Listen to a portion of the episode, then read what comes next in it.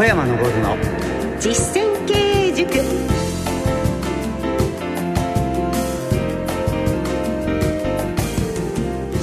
ご機嫌いかがですか？小山昇の実践経営塾。進行の小野恵子です。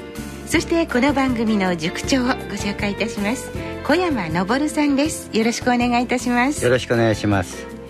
株式会社武蔵野代表取締役社長の小山昇さんはカリスマ経営者として全国の中小企業向けに数多くの講演や執筆活動をなさっています。さて今日は銀行融資というテーマでお話を進めていきたいと思いますので小山さんよろしくお願いいたします。よろしくお願いします。すごくこう絞ったテーマという感じがするんですがでもこの銀行融資ってやはりなかなかこう難しいところで経営者の方いつもこう頭を使ってるとこじゃないかと思いますのでじっくり伺いたいと思います。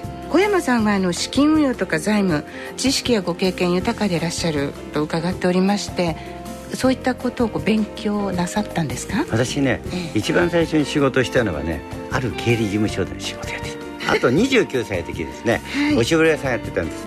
ねえー、ベリーというか、はい、その時ですねうちの社員がみんな頑張ってくれたんでずっと増収増益だった。なのにお金がなかった。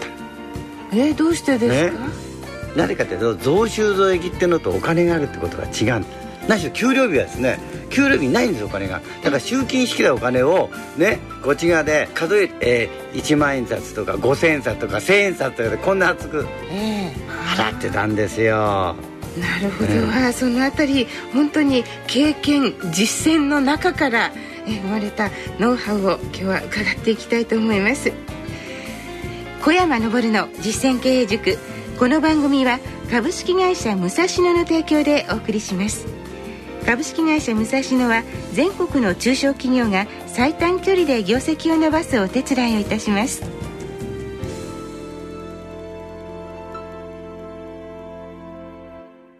小山昇の実践経営塾。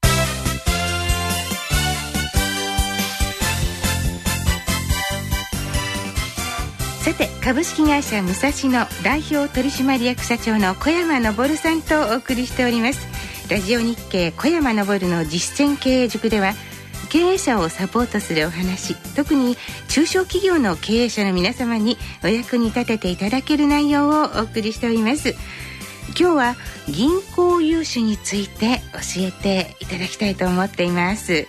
もう本当にこう企業経営者にとって銀行から融資を受けるということは大変興味深いと言いますか重要であり難しくもありといったところだと思いますのでいろいろと質問させてください小山さん。はい、で早速なんですが私がこう日頃すごく知りたいなと思うのは融資を受けるタイミングのことなんですね実際何かやるぞ新しい事業とかあるいはもうお金が足りなくてっていう時はもう融資を、まあ、受けることを検討するのは分かるんですがそうじゃない時どういうタイミングで融資って受けるといいんでしょうか？受けてもいいものなんでしょうか？困ってる時じゃなくて、はい、銀行さんが「えー、小野さん借りていただけませんか?」って来る時あるでしょ？たまにありますね、ね、その時が借りるのが一番いいの。へえそれが非常に不思議なタイミングなので。だから要するに、えー、ねこちらの都合じゃない。多くの方は自分のお金がないから借りたいと思ってるわけ。はいそうじゃなくて銀行が貸したい時に借りるのが正しい借り方なんです。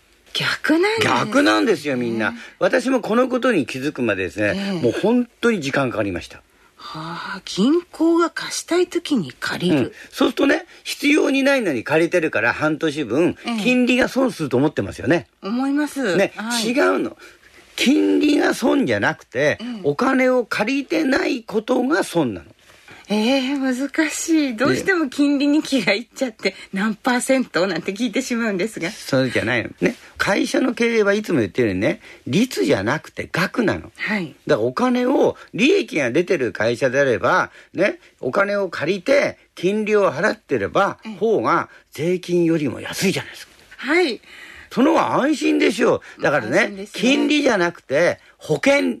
あ、そう理解すればいいそういうふうに思えばいいんです。保険料な保険料。確かにあの本当にあの現金が必要な時に融資を受けられないってこともあるわけです、ね、ありますよ。私もそういうことありましたから。ああなるほどね。会社がですね過去最高益で、ね、最高利益出たのにお金がなかったから賞与払えなくて賞与半分にしちゃった。おっしゃってましたね、はいそういうことってあるんですね。はい。はい。えそこで、えーまあ、タイミングを今教えていただいたんですが、今度はじゃあ実際融資をこう銀行から受けようとするときに、どうやって引き出すか、融資をも受けるようにするかっていうところを今度教えていただきたいんですが。それはですね、他の銀行が借りてくださいって言った情報を、ね、他の銀行に言うの。すごい技ですね。技じゃないでね。要するに銀行というところは横並びなんです。はい。ね、あそこの銀行を貸すんだったらうちも貸すよっていう。えーはい。結果として安くなるじゃないですか。ああそうですね、ああそうやって利用するんですね。本当にでしたらなおさらギリギリの状態で融資を受けに行くということは避けた方がいい。最低です。わかりました。それから先日私が地元の信用金庫と取引を始めたんですよって小山さんに申し上げたらとても褒めてくださったんですね。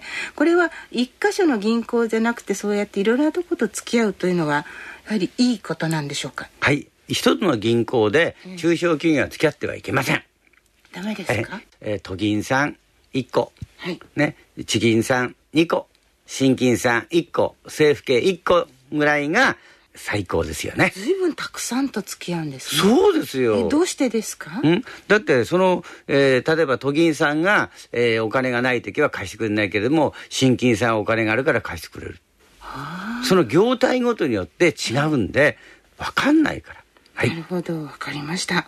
そうやって複数と付き合うということですね。で、あの具体的にこうどのようにその銀行さんと付き合っていくか、もうちょっとこういつとか誰がとかどんな風にっていったところを教えてください。えそれはですね、銀行はですね信用してもいいけれども銀行のやり方は信じちゃいけないんです、やり方を、うん、ではい。銀行ですから貸すって言ってて貸さない時もあるんです。ええええね、ですからやはり常に先手先手でお金をえー借りとくということが一番大切なこと。あとあのいつもおっしゃってるんですがやっぱりこう現金が大事というのはこれは融資を受けて現金を用意しておくことも大事ということと理解していいんですか、はい、銀行はですね、ええ利益が出てる会社と現金を持ってる会社と、はい。どっちの会社にお金貸すかというと現金持ってる会社ええそうなんですか？そうですよへえ、決算書の数字のいい会社だと思ってました。で、あの、最後に、まあ、お金を融資を受けるということは、金融機関から借金をするということ。借金そのもののイメージがやっぱりどうしても払拭できないんですね。お金を借りることを躊躇しちゃう。でね、さ金利のことでね、今から2年前、はい私が指導してる会社の平均の金利が1.5%でした。はい。ところが武蔵野ね、2.7と約倍で借りてたの。高い。高いでしょ、はい。損と思うでしょ、うんところが2.7%で借りて額たくさん借りて過去最高の売上最高利益の会社とはい1.5あるいは1%で借りてね利益が出てない赤字の会社の社長とはどっちが優秀なんでしょうか？2.7%です。だ決めだ金利じゃないんですよと会社は経常利益の額だから投資をしたりお金が持ってないと投資も何もできないんです。目から鱗です。はいもう融資っていうと憂鬱な気持ちになってる場合じゃないんですね。そうですはい、わかりました。上手に付き合って、はい、上手に会社を大きくしていきたいなと思いました。ありがとうございました。小山昇の実践経営塾では、小山さん、今日の一言お願いいたします。はい。会社の経営は現金に始まって現金に終わる。足りないところは銀行から借りましょう。わかりました。ありがとうございました。今日は融資の面を中心にお話を伺いました。ここでこの番組をお聞きの皆様に小山さんの著書経営計画は一冊の手帳にまとめなさいのご紹介です。日本で初めて2度の経営品質賞を受賞している株式会社武蔵野の代表取締役社長を務める小山昇さん。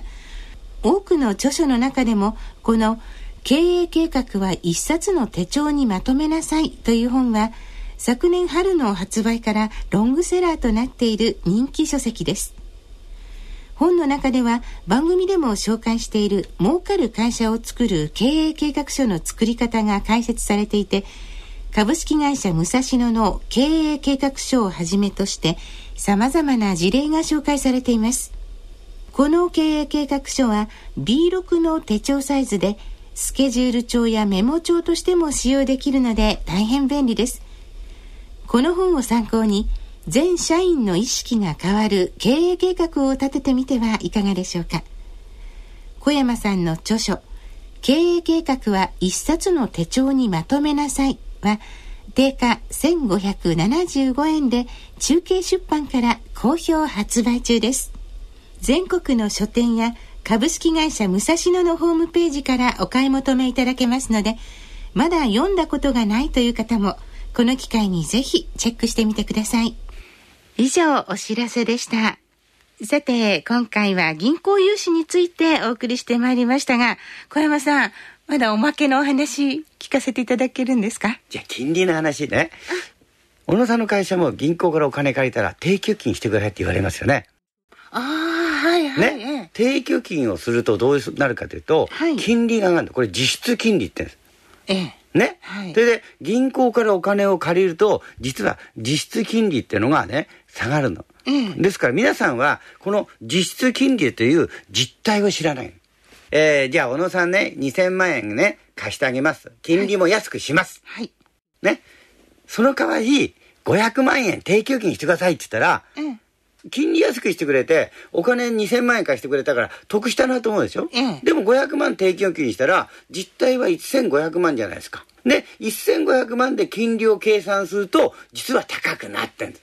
えー、すごいですね。気がつかない。500万円取っとけるから嬉しいぐらいにしか思いませんでこれをですね、昔は、はい、えー、物見両立てって言ってですね、やったの。それでは、えー、中小企業がリスクが多いということで、今は禁止されてるんです。ああ、そうなんですか。はい。はい、お金を借りたらば得したんであって、うん、ね、金融機関さんに提供金したら、金利が高くなってんですよ。ね奥が深いでしょ？深い。深すぎたも。もっとまた機会がありましたら、はい、ぜひ聞かせてください。ありがとうございました。さて、お聞きの皆さんもどうぞ小山さんへのご質問、ご意見どんどんお送りください。できるだけ番組で取り上げて、えー、疑問、お悩みを解決していきたいと思っています。おはがきの方は、郵便番号107-8373、ラジオ日経、小山昇の実践経営塾宛て、またメールは番組ホームページ右下にご意見お問い合わせというボタンがありますので、こちらからメールフォームでお送りいただけます。番組ホームページはラジオ日経のトップページにあります番組一覧から、え、入っていただけます。そして番組ツイッターはアルファベット小文字で小山ラジオです。え、フォロー書き込みをよろしくお願いいたします。さて来週は社長の仕事シリーズをお送りしたいと思います。3回目になります。お楽しみに。株式会社武蔵野代表取締役社長の小山昇さんとお送りしてまいりました。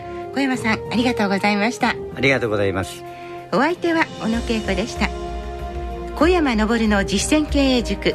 この番組は株式会社武蔵野の提供でお送りしました。ではまた来週